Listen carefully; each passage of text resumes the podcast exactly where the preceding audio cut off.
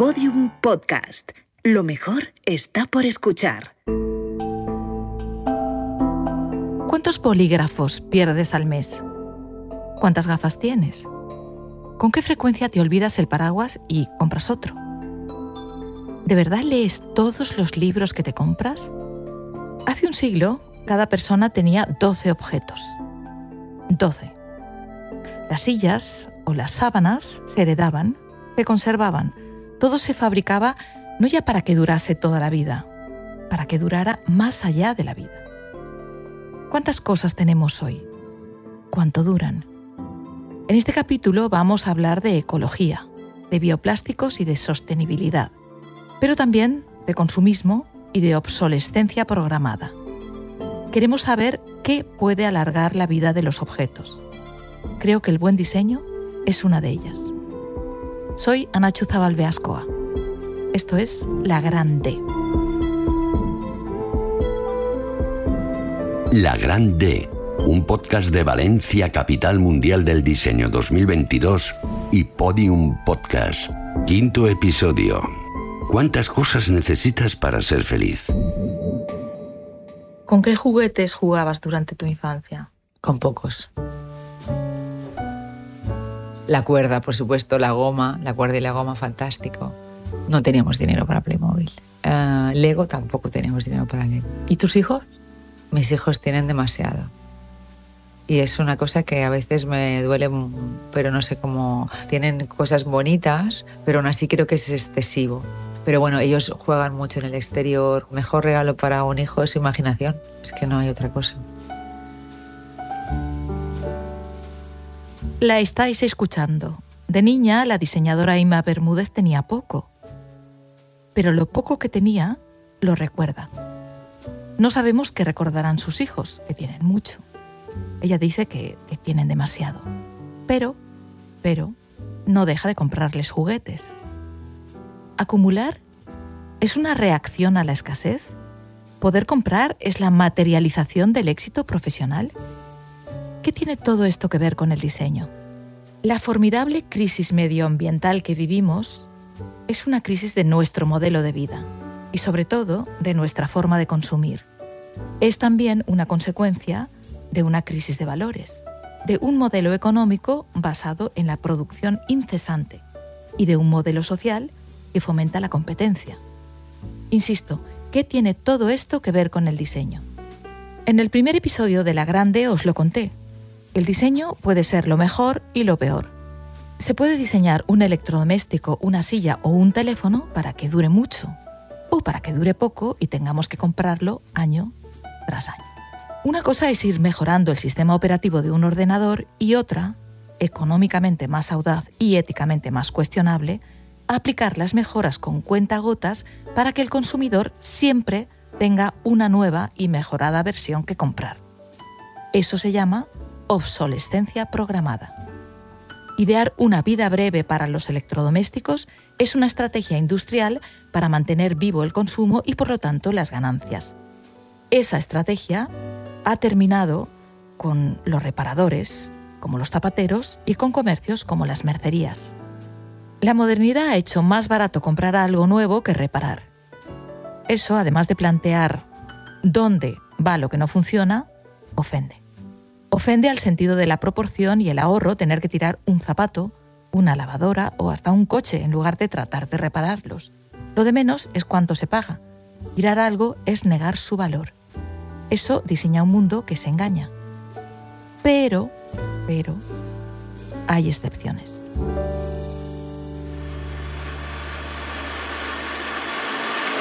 ¿Recordáis a Nacho Lavernia alabando el diseño de la mini pimer? Lo que hizo el mini pimer fue sacar la hélice, llevar la hélice a tu mano, como si dijéramos, y entonces en cualquier recipiente tú podías poner las cosas a batir y metías dentro la hélice y batías y ya está, ¿no? Lavernia es un admirador de la batidora mini pimer y de la empresa Brown. ¿Y sabéis qué? No por casualidad, el legendario Brown Citromatic fue el primer producto de Brown española cuando los alemanes compraron la firma barcelonesa Pimer. Eran los años 70. Gabriel Lluelles, trabajó con Dieter Rams, el inolvidable diseñador de Brown. 50 años después, el exprimidor continúa vendiéndose y Brown es de las pocas empresas que vende recambios de sus electrodomésticos, es decir, que los fabrica reparables. Eso es sostenibilidad.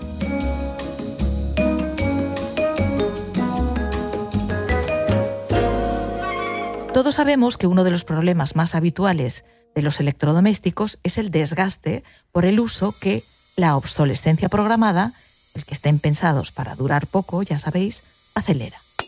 Nos lo cuenta Nacho Lavernia. Con la posibilidad de, arreglar el producto. Es decir, de, si te compras un, electrodoméstico y, si te estropea, pues lo ideal sería que lo pudieras arreglar tú mismo, cambiar una pieza o cualquier cosa. Esto cada vez es, está más... Bueno, ahora quizás esté volviendo otra vez, pero durante un tiempo ha estado súper alejado de la realidad. O sea, los productos, para empezar, muchos de ellos no los podías abrir sin romperlos, con lo cual no se pueden arreglar, es imposible arreglarlos. En otras ocasiones el arreglo salía casi más caro que, la compra del producto nuevo.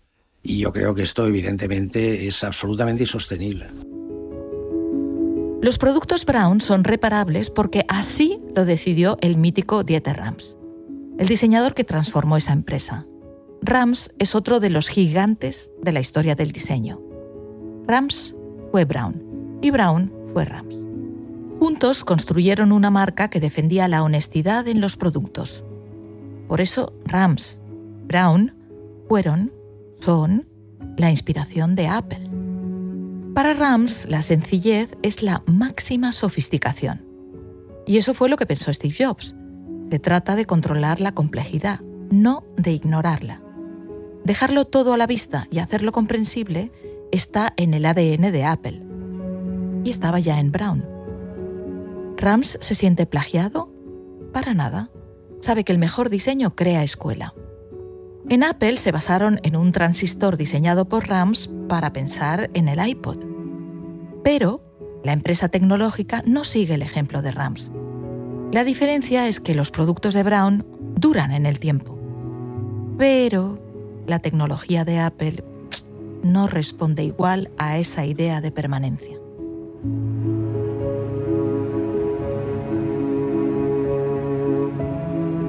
Evidentemente, hay varias formas de pensar en la ética industrial. Philip Stark nos lo recuerda. When I make my company, I decide to make a ethic company. That means we don't work for gambling, él no ha diseñado nunca armas, ni ha trabajado para casas de apuestas, ni para petroleras, ni para compañías de tabaco. Por eso protesta. Se queja de que los diseñadores no están en el mundo para salvar el planeta. Useful people are people who create life or who save life. Designers don't create life, don't save life useless people, the people who don't do, do it. Uh, I am part of the useless people. Mm. At the best, at my best, I can try to, to make a better life. But today, we don't need a better life. We need to save life. Entendido, señor Stark. Tenemos que cuidar la vida. Pero ¿cómo vamos a hacerlo? ¿Un diseñador puede luchar contra la obsolescencia programada? Debe de ser por, por convicción, porque no hay otra solución, porque es el camino a seguir y si no lo hacemos así, ahora lo vamos a tener que hacer dentro de 20 años. O sea, esto es imparable. La empresa que no funcione así va a morir o tiene que morir. No sé cuánto tiempo. Esperemos que las, las generaciones que vienen también hagan mucha presión, que eso es otro tema, la educación que es lo que estamos enseñando a, nuestros hijos, ¿no? ¿Cuáles son los valores? Esto es locura, esto es, el, consumir por, por... Esto es una vergüenza, es que debería estar prohibido. La única obsesión es barato y cantidad y, y cambiando las colecciones cada semana, cada día, no sé, es, una, es perverso. Esto debería de, de prohibirse. Ima Bermúdez fue la primera diseñadora española que trabajó para IKEA. Hoy en día, la empresa sueca es uno de sus grandes clientes. IKEA me enseña eh, metodologías de producción más sostenibles, porque las empresas grandes son las capaces de poder realizar el cambio, porque para hacer el cambio a veces hace falta inversión y es una empresa pequeña no lo puede hacer, con lo cual ella sí que me ha, enseñado a, a, aprender nuevas, nuevas maneras. Bermúdez ha hecho ese cambio en una bodega, Dominio de la Vega. Eh, el proyecto de la empresa es convertirse en bodega ecológica 100%. Es un proceso que evidentemente las uvas no se hacen ecológicas de un, día para otro, con lo cual es un proceso de tres años desde el packaging con el peso de las botellas, hasta el uso de papel blanco no utilizando tintas, hasta el uso de lacre, el mínimo indispensable para proteger ese corcho de los vinos, la disminución de, la cápsula, que es este aluminio que se coloca para que cuando lo abras la botella se te quede limpia y cuando la tires al contenedor no contamines el, vidrio. Son este tipo de compromisos eh, y de soluciones que, que, al final tienen que ir acorde con una empresa que quiere que además su producto sea 100% sostenible. No puede solamente vender un caldo sostenible, ¿no? Tienes que todo lo que acompañe tiene que ser eh, sostenible. Sostenible. Ya arruinamos el adjetivo ecológico por utilizarlo mal. No podemos hacer lo mismo con sostenible. Lo sostenible repara el daño o gasto energético que causa. Se tala un árbol, se plantan dos, por si uno no crece. Eso hacen los bosques que producen madera FSC, la sostenible, la de castaño, roble, haya o nogal. Greenpeace advierte de que el 20% de los gases de efecto invernadero provienen de la deforestación. Toda la madera que emplea la mayor exportadora de sillas de España, Andrew World, es FSC. Hoy decimos que la sostenibilidad es la nueva belleza. Sostenibilidad social, ambiental, cultural, la economía circular. Eh, esto es lo que debe ser eh, cotidiano en lugar de, de ser una cosa excepcional. Además, es una buena práctica y un buen negocio. Lo estáis escuchando. No es solo un tema medioambiental. Jesús Ginares, que dirige Andrew World, produce diseños de Patricia Urquiola o de Philip Stark y asegura que el diseño ecológico es rentable. Es también una educación. Cuando comenzó el siglo XXI, cada español gastaba una media de 144 bolsas de supermercado al año. Eso suma un total de 6.624 millones de bolsas de plástico al año consumiendo el petróleo del planeta. Se usaban una vez y tardaban décadas en desaparecer. En 2019, la Unión Europea prohibió los plásticos de un solo uso y obligó a los comercios a cobrar por las bolsas. Surtió efecto. Hoy se consume un 90% menos de bolsas. Son compostables. El plástico está ya prohibido en las cajas, pero el esfuerzo energético por fabricar ese 10% no lo estamos dedicando a otra cosa. ¿Qué hacer? Greenpeace defiende encarecer la venta de bolsas. Que no llevar las tuyas a la panadería o al colmado te salga caro. Esa estrategia es una cuestión de diseño. El diseño podría convertir el supermercado en una escuela de sostenibilidad. Ojalá. Hoy en día decir plástico es como wow, eh, mil cosas, ¿no? Mm. Pero el plástico fue fantástico. Yo recuerdo la primera vez tenía ocho años, mis padres trajeron de Francia unas jarras y vasos de plástico, los tirábamos al suelo y no se rompían. ¡Qué maravilla! Tiene razón Mariscal. Claro que el plástico fue un invento maravilloso. Era el futuro. El diseño de los años 60 no se entendería sin él. El problema es lo que hemos hecho con él. La comodidad ha decidido nuestra vida, nuestra suerte. ¿Merece la pena fabricar algo que solo vamos a usar una vez? ¿Cuánto deben durar los objetos? Recuerdo la primera vez que escuché ecología, tenía 18 años, me lo dijo un hippie en una fiesta en Ibiza con una hoguera fantástica, luna llena, y que el agua del, del, planeta era finita, no, no había una fábrica de agua. Hoy en día cualquiera sabe que es ecología. Yo recuerdo que fue, ¿cómo? ¿Qué palabra más rara? ¿Eco qué? No lo sé, las palabras son un coñazo. No, me gustan, eh, son traicioneras, siempre se esconden, no, nunca las encuentras, sobre todo los adjetivos. Y aparte que no he podido con eso. O sea, esto es diseño, esto es arquitectura, esto es dibujo, esto es bellas artes, esto es eh, podcast. Venga, hombre. Mariscal se enfada y no le faltan motivos.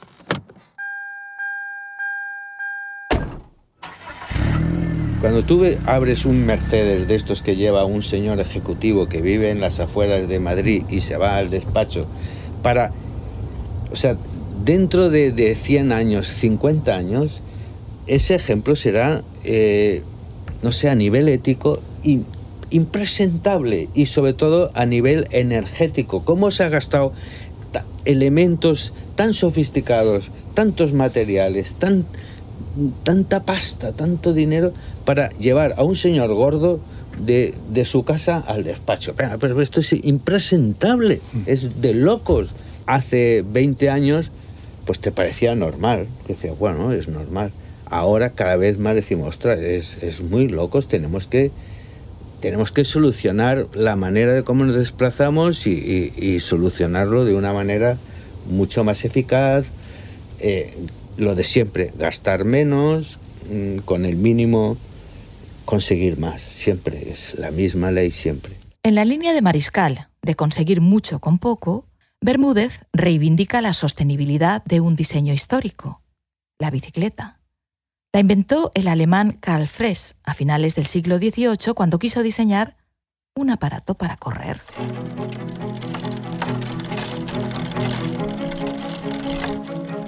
La bicicleta.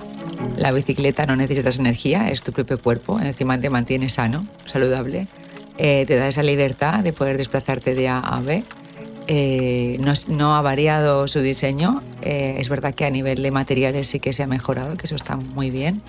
Y, bueno, y es que, mira, es una cosa positiva, ¿no? En las ciudades. Las ciudades poco a poco se están haciendo más amables eh, para que el uso de la bicicleta sea el, el transporte principal. Mariscal y Bermúdez hablan del transporte y de salud. Conocer cuánto CO2 produce el jumbo del primer episodio en cada vuelo también es importante.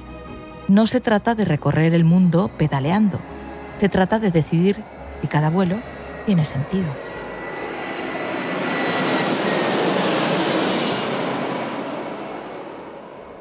Vamos a tratar de aterrizar la sostenibilidad.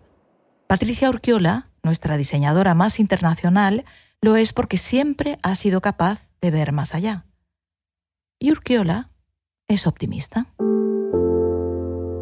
Estamos en medio de una distopia, importante y todos lo sabemos, pero ha habido como mucho mayor atención a ciertas cosas. y creo que el, diseño, como que el, superar siempre, sorprender, encontrar nuevas formas como que responden a una serie de funciones, mm, es parte del tema, porque el trabajo es bastante amplio y, las posibilidades son muchísimas, pero hay muchísima más atención a, como que, no sé, a simplificar y ciertas tipologías que ya tenemos asumidas, cambiarlas desde dentro, cambiar como con los materiales, cambiar actitud en el modo de producirlos, pensar todos los proyectos como cuando será el momento, con, toda la temporalidad, saber que van a tener un, final eh, y, cómo van a ser desmantelados. Eso, bueno, ese tema yo creo que eh, con muchas compañías yo trabajo hace tiempo sobre este tema, pero no, posiblemente no todavía suficientemente. Hay que trabajar mucho más y que como que todo funcione, crear circularidad y, entender que tenemos en realidad posiblemente las, las fuentes no son infinitas. Pero sostiene que aunque... Hemos cometido ya me gustó, muchos errores desde el punto de vista de, de no forzar y atrevernos como que a, a, cambiar y, a, entender que las fuentes de, de, muchas materias pues son, son limitadas y que hay, que hay que diversificar, evidentemente, hay que utilizar siempre con una cierta cabeza, pero yo creo que en estos momentos hay cualquier discusión que haces como diseñador a, una compañía, hay mucha más abertura, hay mucha más preocupación y es un momento, yo creo que un momento muy interesante porque tenemos mucho más espacio. Y sigo diciendo que el tema no es relativo al objeto. Patricia defiende que es encontrar un nuevo valor, eh, una nueva belleza, vamos a llamar belleza o bruteza, valorizar nuevo valor en materiales que como que nacen de un, de, un reutilizo y que son muy impuros, eh, pero darles, crearlos de manera que resulten muy nuevos, muy interesantes y que, y que cambie el gusto, el, el modo de, de lectura ¿no? de estos materiales. Urquiola en estado puro reinventar el mundo, rehacer, repensar, recuperar, rescatar son los verbos de la sostenibilidad. Pero, pero, hay algunos que no empiezan por re. Todos nuestros diseñadores, de Mariscal a Urquiola, pasando por Lola Castelló, Mario Ruiz o Philip Stark, defienden una palabra mágica, el apego.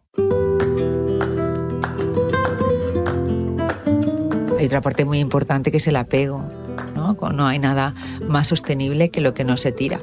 Yo tengo en casa muebles de los abuelos de, de Moris, de mi pareja, que son muebles preciosos, bien hechos y que están ahí y que esto sí que es sostenible porque tienen más de 50 años.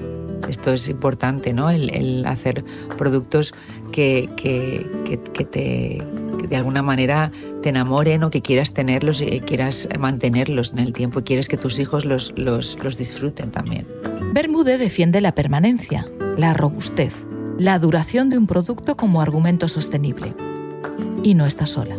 Lola Castelló comparte esa idea. Y es que lo veo tan sencillo, lo práctico que es tener unas líneas rectas, unas líneas que se puedan mm, limpiar con facilidad, que al mismo tiempo tenga, que tenga una calidad que le dé, que sea bonito a la vista también, no solamente sea sencillo, pero que tenga mucha, calidad, que sea, y además a la calidad lo hace duradero.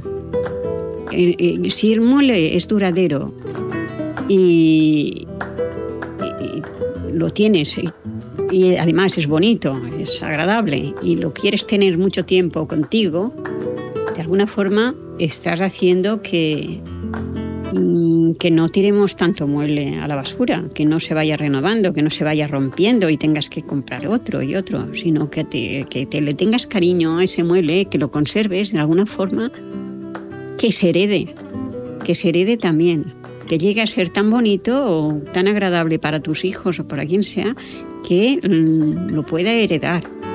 El cariño, asociado a lo bien hecho, es el argumento de Philip Stark que defiende la longevidad. Los 50 años que llevan en el mercado algunos de sus productos.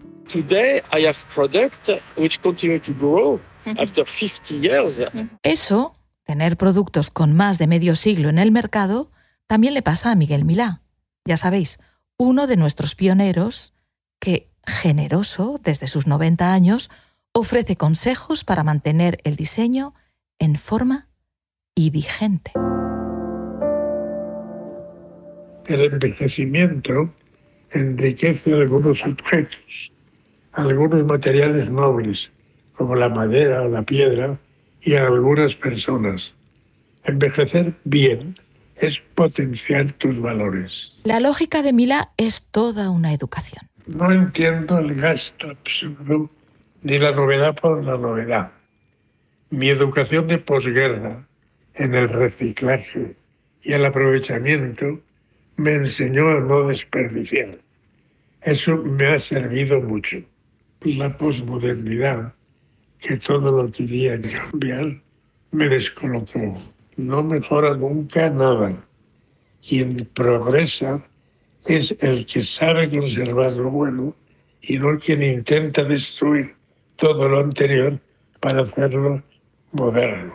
Todos, absolutamente todos nuestros expertos lo confirman. Lo útil, lo cómodo, lo sencillo y lo bonito se queda en casa. Resiste modas y mudanzas. Pero ¿Qué es el diseño sostenible más allá de diseñar para la eternidad?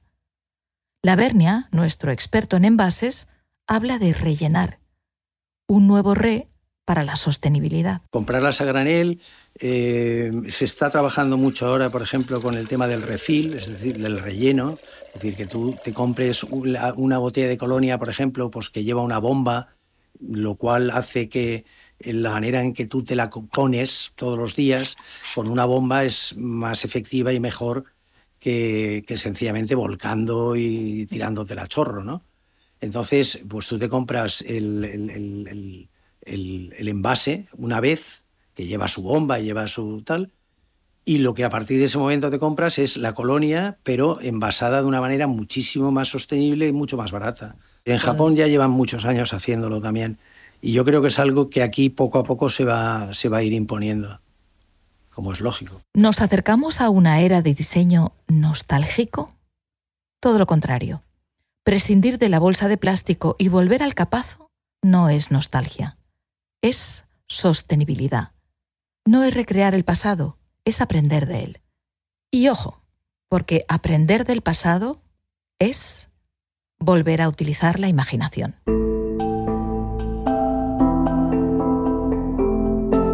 Un diseñador es un crítico que hace una propuesta. Así definió Dieter Rams su trabajo hace 50 años.